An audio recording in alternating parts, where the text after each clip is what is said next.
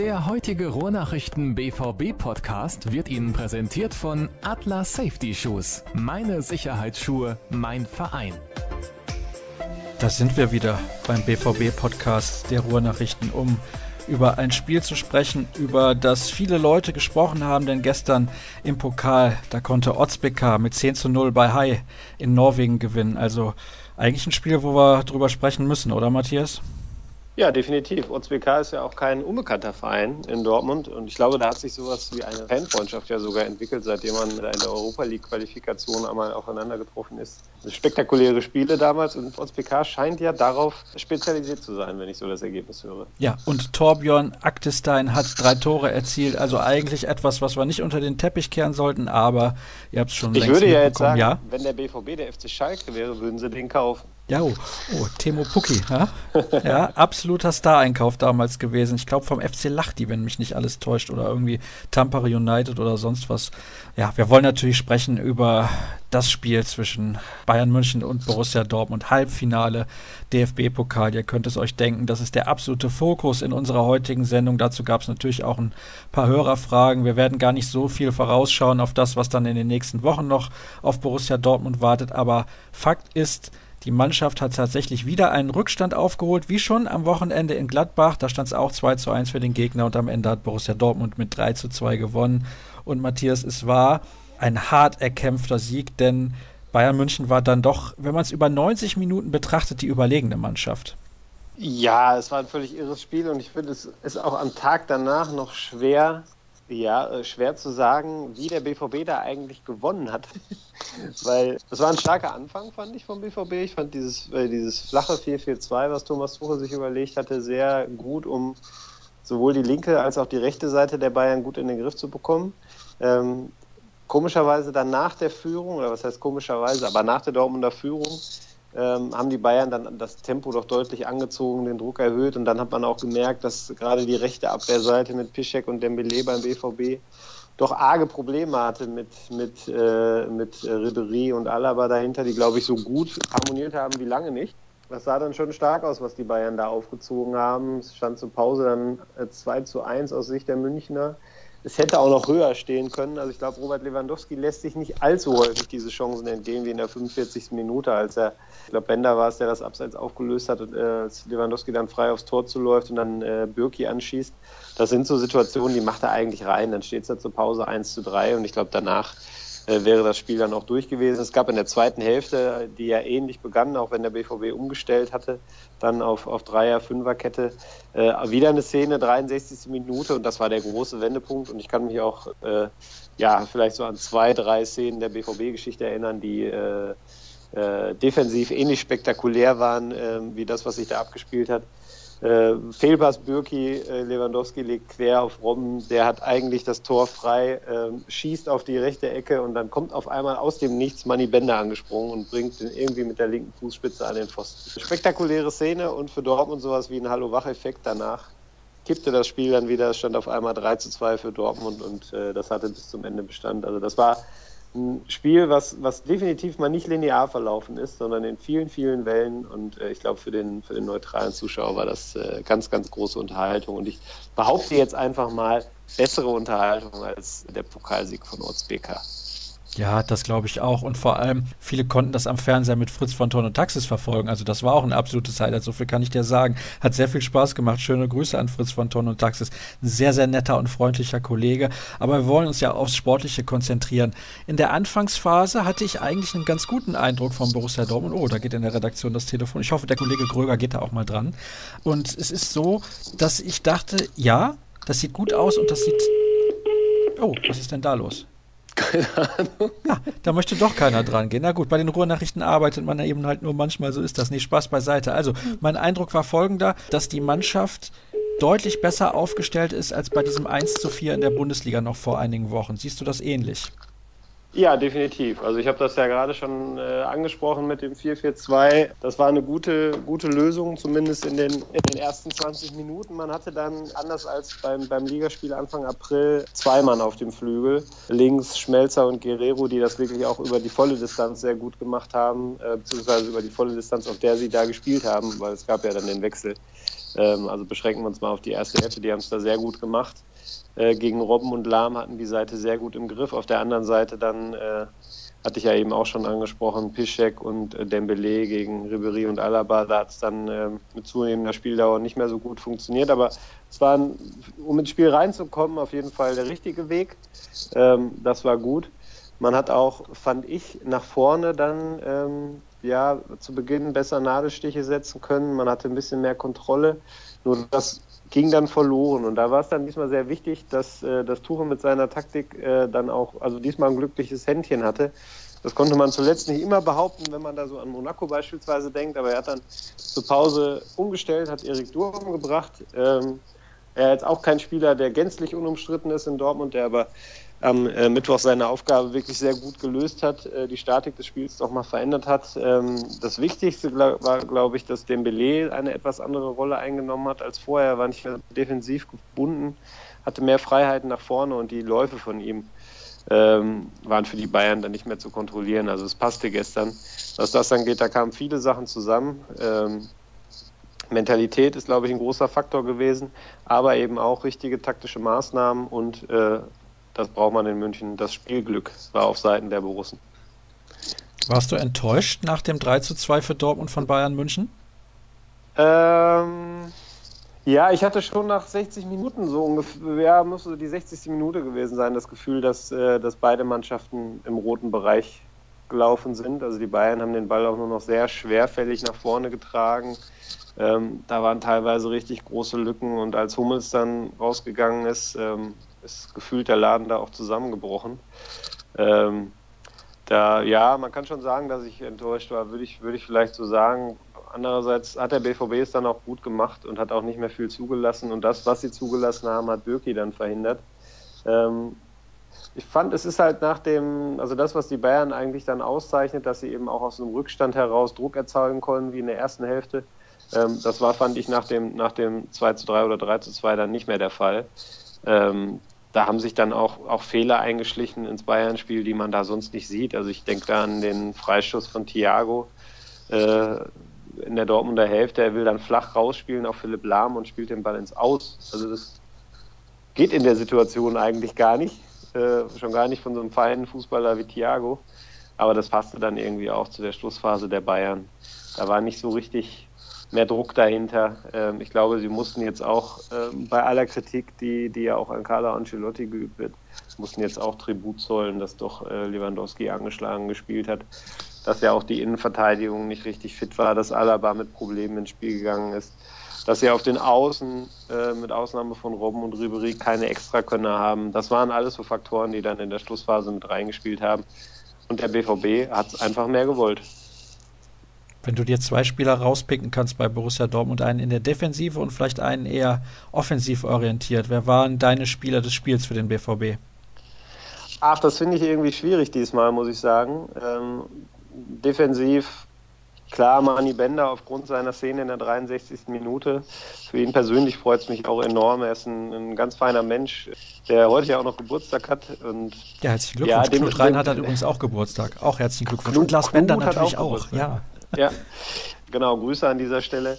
Dem war das gestern gar nicht so angenehm, dass er da dann von allen natürlich belagert wurde und allen erklären sollte, wie er denn diesen Ball dann noch von der Linie gekratzt hat. Ähm, das sagt schon viel aus über ihn. Er ist keiner, der gerne im Rampenlicht steht.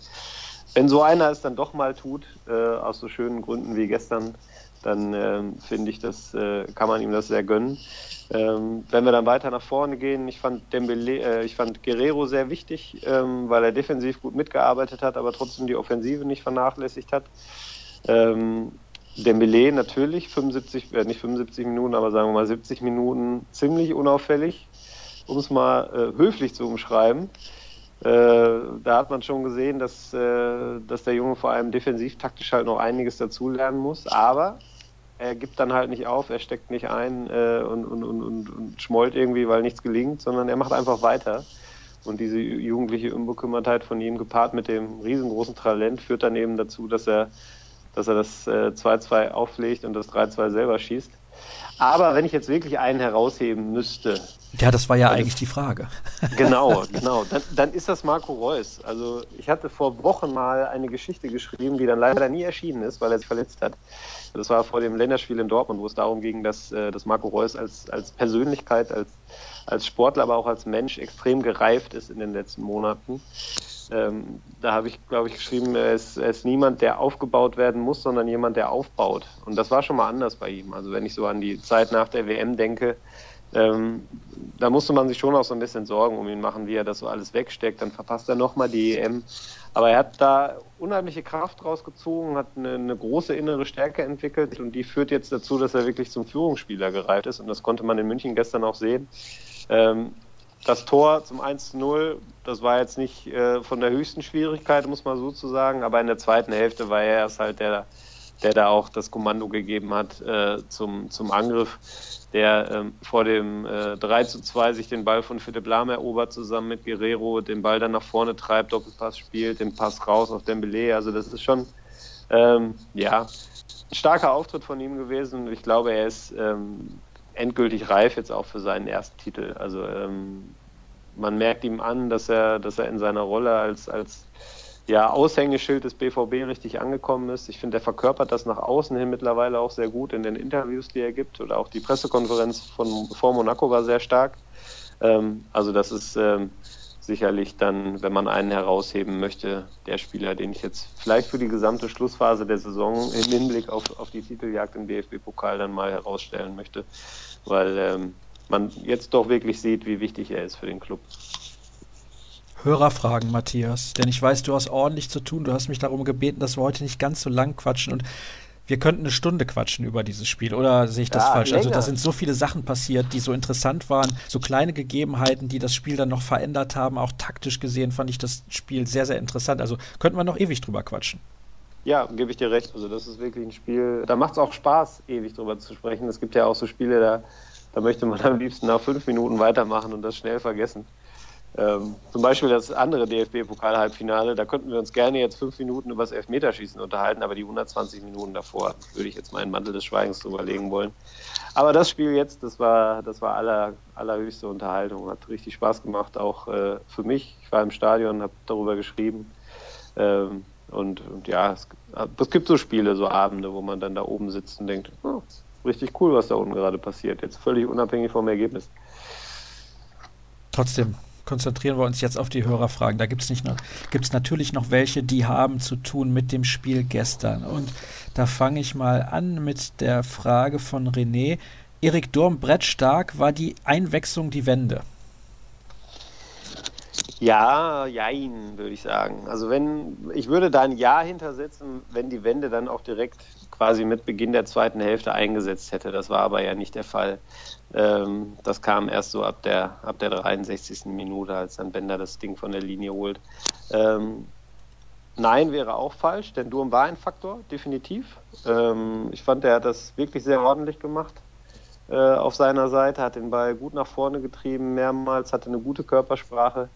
Ähm, insofern, ja, war das ein Auftritt, der, der gezeigt hat, warum Thomas Tuchel ihn schätzt und ihn gerne auf die rechte Seite stellt. Dann haben wir noch weitere Fragen. Jetzt muss ich mal ein bisschen schauen, damit das mit der Reihenfolge auch passt. Neven09 würde gerne wissen, muss der BVB diesmal den Pokal holen und was könnte passieren, wenn nicht, in Klammern Image, Konsequenzen für Trainer und Mannschaft? Also ich glaube, über das Image des Vereins muss man, äh, müsste man sich auch im Falle einer Niederlage keine Sorgen machen. Ähm, ich finde, man kann der Mannschaft, aber auch dem gesamten Verein nur ein Kompliment dafür aussprechen, wie sie jetzt in den vergangenen sicherlich nicht leichten Wochen äh, nach dem Anschlag mit der gesamten Situation umgegangen ist.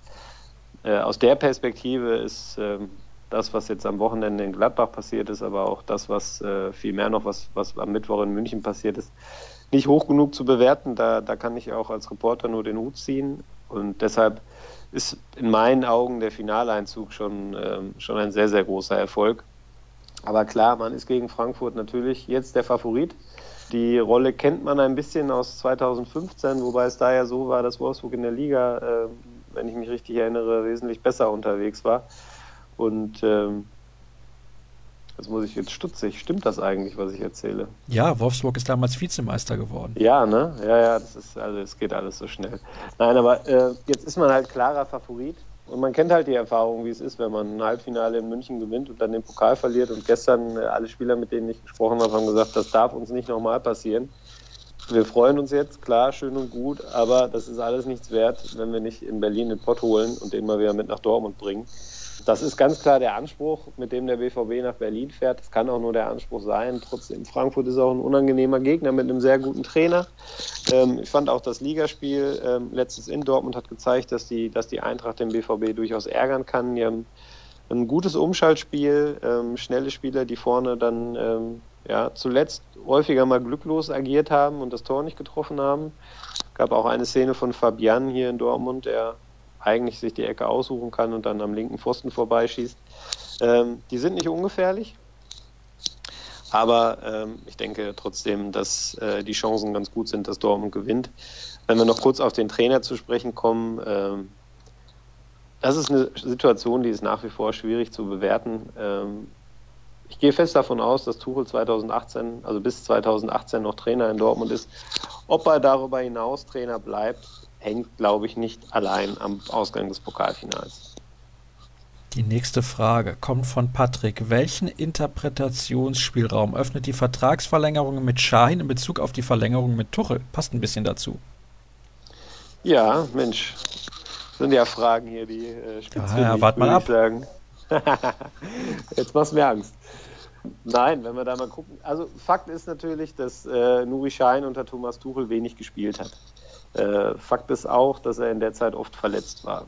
Man also jetzt nicht die äh, von der von der Warte aus nicht sagen kann, Tuchel schätzt Schein nicht. Trotzdem ist es schon auffällig, dass äh, ja, Schein sicherlich nicht die erste Wahl in den Gedanken des Trainers ist, er aber für die Mannschaft intern nach wie vor unheimlich wichtig ist und er zuletzt auch gezeigt hat, dass er sportlich weiterhelfen kann. Ich fand ihn sehr stark in der Phase, in der er dann gespielt hat, in der leider wieder sehr kurzen Phase, weil er dann gegen Gladbach sich verletzt hat. Ähm, übrigens eine Verletzung, wenn man immer sagt, er ist verletzungsanfällig. Ja, die Verletzung, da konnte er nur wirklich nichts für. Ich glaube, da hätte sich jeder andere auch verletzt bei dem Tritt auf das Sprunggelenk. Und ich glaube, der Verein, die der Vereinsführung ist auch bewusst, wie wichtig er ist. Er ist auch für die Fans sehr wichtig. Er ist eine sehr integrative Persönlichkeit der ja die Werte des BVB auch verkörpert, der, der glaubhaft für diesen Verein steht. Ich glaube deshalb, das muss man so ein bisschen auch vom Sportlichen trennen. Wenn Thomas Tuchel die Wahl gehabt hätte, ja, dann wäre der Vertrag vielleicht nicht verlängert worden, zumal ja in äh, Mahmoud Dahoud nächste Saison auch ein erklärter Wunschspieler des Trainers kommt, der auf einer ähnlichen Position spielt. Ähm, wenn man möchte, ist es also ein kleines Zeichen, das dem Trainer zeigt, ähm, dass äh, man den Spieler sehr wertschätzt und weiter mit ihm zusammenarbeiten möchte. Aber die Klausalität, jetzt hat man mit Schein verlängert, also verlängert man mit Tuchel nicht. Die sehe ich da momentan nicht. Das wollte Marco ja letzte Woche auch wissen, haben wir auf diese Woche verschoben. Wie sind die Tendenzen bei Kagawa und Shahin? Wir haben jetzt über Shahin gesprochen. Kagawa verschieben wir dann nochmal, wenn wir da ein bisschen mehr Zeit für haben. Wir haben nämlich noch ein ja, paar Ja, vielleicht ganz kurz ja? zu Kagawa. Ja, ich meine, wir hatten vor ein paar Wochen die Phase, wo er bockstark gespielt hat, äh, um in der Sprache des, des Users zu bleiben, der vorhin die Frage gestellt hat.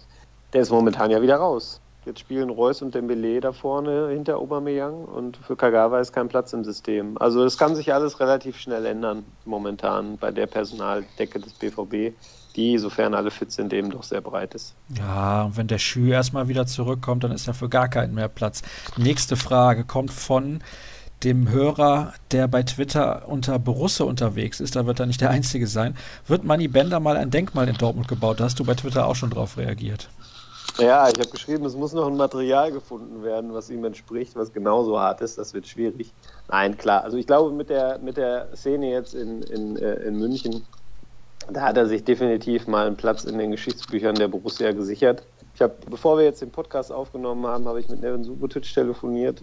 Das war der Spieler, der ähm, davor, finde ich, so eine ähnliche Aktion mal gezeigt hat im, im Champions League-Finale in Wembley damals, als er einen Ball von Robben dann noch von der Linie gekratzt hat, wo ich behaupte, dass von 1000 Spielern 999 den Ball nicht hinterher gesprintet werden. Aber sagen wir von 1000 Spielern 998. Die einzigen beiden Ausnahmen sind Bender und Subotic. Und Jürgen Kohler hatte auch mal so eine Szene 97, die war relativ deckungsgleich mit der gestern von ja, Bender. Vielleicht fast noch ein bisschen spektakulärer damals gegen Erik Cantona auf der Linie liegend. Ja, ja, ja, genau. Also das, äh, das sind so die drei, die drei Szenen, die, glaube ich, so in den, in den letzten fast 30, 20 Jahren so im Gedächtnis geblieben sind. Insofern ich weiß nicht, ob es für eine Statue vor dem Stadion reicht, aber er wird unvergessen bleiben, da bin ich mir ziemlich sicher.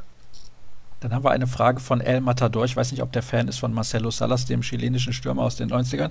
Was denkt ihr, wie ist die Gefühlslage von Mats Hummels? Sein Wechsel zu Bayern zielte doch darauf ab, genau solche Spiele zu gewinnen. Ich beantworte das kurz mit schlecht.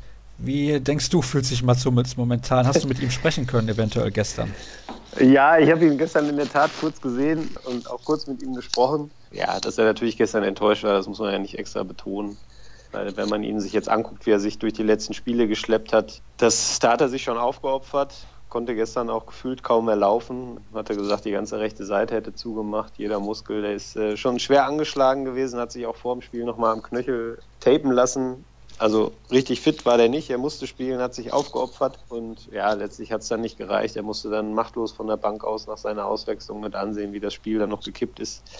Das wird, glaube ich, nicht seinen Wechsel in Frage stellen. Er wird sich vielleicht insgeheim denken, warum die Bayern nicht in den Jahren davor das mal so gemacht haben, äh, als er noch das schwarz-gelbe Trikot getragen hat. Aber ich glaube, die, die, die Wechselentscheidung da wird er jetzt keine schlaflosen Nächte deshalb haben, weil das Spiel verloren gegangen ist. Ich glaube, er wird sich sehr ärgern und äh, ich glaube, in München generell ärgert man sich sehr und es wird wahrscheinlich auch, so erwarte ich das zumindest, einige Konsequenzen aus diesem Spiel geben. Ich habe immer so 2012 im Hinterkopf, da waren die Bayern auch sehr, sehr angeschlagen und sehr verwundbar und sie haben dann extrem stark zurückgeschlagen. Ich glaube, ähnliches könnte in diesem Sommer auch passieren. Ich glaube, da gibt es spektakuläre Transfers zu vermelden. Da waren Süle und Rudi nur der harmlose Anfang.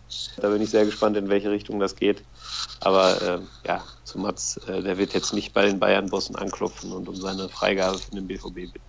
Ja, Alexis Sanchez, das ist ja einer, bei dem man davon ausgeht, dass er vielleicht in der kommenden Saison das Trikot des FC Bayern tragen könnte. Und Anton Griezmann hat man auch schon mal gehört von Atletico ja, Madrid. Also Sanchez, hat, Sanchez hatte gestern eine starke Szene, ich weiß nicht, wer es mitbekommen hat, hat sich bei einem gegnerischen Einwurf relativ nah dran gestellt, kriegt den Ball dann tatsächlich so halb vors Gesicht fällt theatralisch um und sieht gelb. Ich glaube, das ist auch. Ja, einer für Bayern. So, ja. so noch nie vorher vorgekommen. Fand ja. ich spektakulär. Ich habe es nicht gesehen, aber so wie du es erzählst, völlig zu Recht. Zwei Fragen haben wir noch und zwar von Maxim und Jost. Daraus mache ich eine, weil das passt thematisch zusammen. Die erste Frage ist, wird oder muss Ginter wechseln? Und die zweite, wird Bender wohl auch nächste Saison als Innenverteidiger spielen, wenn Batra, Sokrates, Toprak und Ginter da sind? Oder doch wieder als Sechser? Also da du ja ein Freund klarer Aussagen ist. Gerne, jederzeit. Ja und ja. Um das ausführlicher zu machen, ja, ich glaube schon, dass Ginter den Verein wechseln muss, weil ich glaube, dass er bei Borussia Dortmund sich nicht mehr weiterentwickeln kann. Ich hatte so ein bisschen vor der Saison die Hoffnung, dass er den Durchbruch schafft, dass er auch mehr Persönlichkeit entwickelt, die er dann auf dem Platz auch zeigt, dass er da selbstbewusster wird nach, nach dem Olympischen Turnier, was ja für ihn sehr gut gelaufen ist. Aber ja, so richtig funktioniert es dann eben doch nicht. Er hat immer wieder Spiele dabei, wo, wo er dann haarsträubende Fehler einbaut und sich eigentlich, finde ich, total unter Wert verkauft. Also finde nach wie vor, dass das ein, ein, ein, sehr guter Innenverteidiger ist. Ich glaube auch, dass der bei, bei einem Bundesligisten, der ja vielleicht eine etwas kleinere Druckkulisse hat, dass er da gut funktionieren wird. Ich sag mal Leipzig vielleicht, da führt eine heiße Spur sicherlich hin. Hoffenheim. Das sind so Vereine, wo ich ihn mir gut vorstellen kann und wo ich glaube, dass er da eine sehr gute Rolle spielen kann glaube nur, dass es in Dortmund dann irgendwann auch den Zeitpunkt gibt, auch für ihn selber, wo man dann vielleicht mal einen Schlussstrich ziehen sollte. Und ich glaube, das wird in diesem Sommer sein. Und die zweite Frage, Manni Bender, Thomas Tuchel sieht ihn als Innenverteidiger. Das war auch relativ früh klar, nachdem er hier war. Und daran hat sich nichts geändert. Manni Bender wird, solange Thomas Tuchel hier ist, als Innenverteidiger spielen. Es gibt im defensiven Mittelfeld ja auch reichlich Alternativen. Also selbst die Variante, dass man sagt, es fallen vielleicht im Mittelfeld mal zwei aus und Bender wird als Sechser gebraucht. Die wird, glaube ich, so nicht passieren. Das wäre dann vielleicht aber, wenn doch mal so eine kuriose Situation eintritt, glaube ich, die einzige Möglichkeit, ihn nochmal auf der Sechs zu sehen. Ansonsten hat er sich, glaube ich, mittlerweile aber auch mit der Innenverteidigerrolle arrangiert. Sehr, sehr schade, was Matthias Ginter angeht. So viel kann ich sagen. Ich halte extrem viel von ihm, aber gut, manchmal funktioniert es halt einfach nicht. So ist das eben. Dann kommen wir im Prinzip zum Ende der Sendung. Es gibt keinen Ausblick auf das Spiel am Samstag gegen den ersten FC Köln. Nur eine kleine Anmerkung von mir dazu. In all der Euphorie wäre es natürlich wichtig, jetzt das gegnerische Team nicht auf die leichte Schulter zu nehmen, denn der erste FC Köln ist keine Mannschaft, die man einfach mal so vom Platz fegt. Im Gegenteil, die sind sehr, sehr schwer zu bespielen und die haben selbst noch was Wichtiges, für das sie sich qualifizieren wollen aus Sicht des ersten FC Köln, nämlich die Europa League und deswegen ein ganz, ganz wichtiges Spiel. Den Kollegen Dirk Krampe, den muss ich an dieser Stelle entschuldigen, der sollte eigentlich auch mit dabei sein und uns vom Elfmeterschießen gestern Abend aus München berichten, hat er leider nicht geschafft geschafft. Er war zu spät. Deswegen konnten wir ihn nicht reinnehmen in die Sendung. Und eine Sache habe ich noch. Ich weiß nicht, ob ich das sagen darf, aber ich sage das einfach mal. Es kam gestern Abend dann noch eine E-Mail von Borussia Dortmund mit dem Hinweis, man könne ab heute dann Karten bestellen für das DFB-Pokalfinale, wenn man Mitglied ist oder Dauerkarteninhaber. Das ist schön und gut. Aber direkt dann unten die Merchandise-Sachen mit anzubieten, hm, kann man vielleicht noch einen Tag mit warten. Oder was sagst du, Matthias? Habe ich gar nicht mitbekommen und dementsprechend kann ich da jetzt gar nicht viel zu sagen. Oh, also, oh da redet er sich raus. Hei, hei, hei. Jetzt bleibt der ganze Shitstorm an mir hängen. Naja, so ist das. Matthias, herzlichen Dank. Das soll es gewesen sein für die heutige Ausgabe des BVB-Podcasts. Alle Informationen wie immer auf Twitter unter rnbvb. Matthias Dersch findet ihr dort unter Matthias Dersch, mich unter Start und ansonsten ruhrnachrichten.de. Nächste Woche hören wir uns dann mit einem ausführlichen Rückblick auf das Spiel gegen Köln und einen Ausblick auf das Spiel gegen Hoffenheim dann hier in der Sendung wieder. Bis dann. Der heutige Rohrnachrichten BVB Podcast wurde Ihnen präsentiert von Atlas Safety Shoes. Meine Sicherheitsschuhe, mein Verein.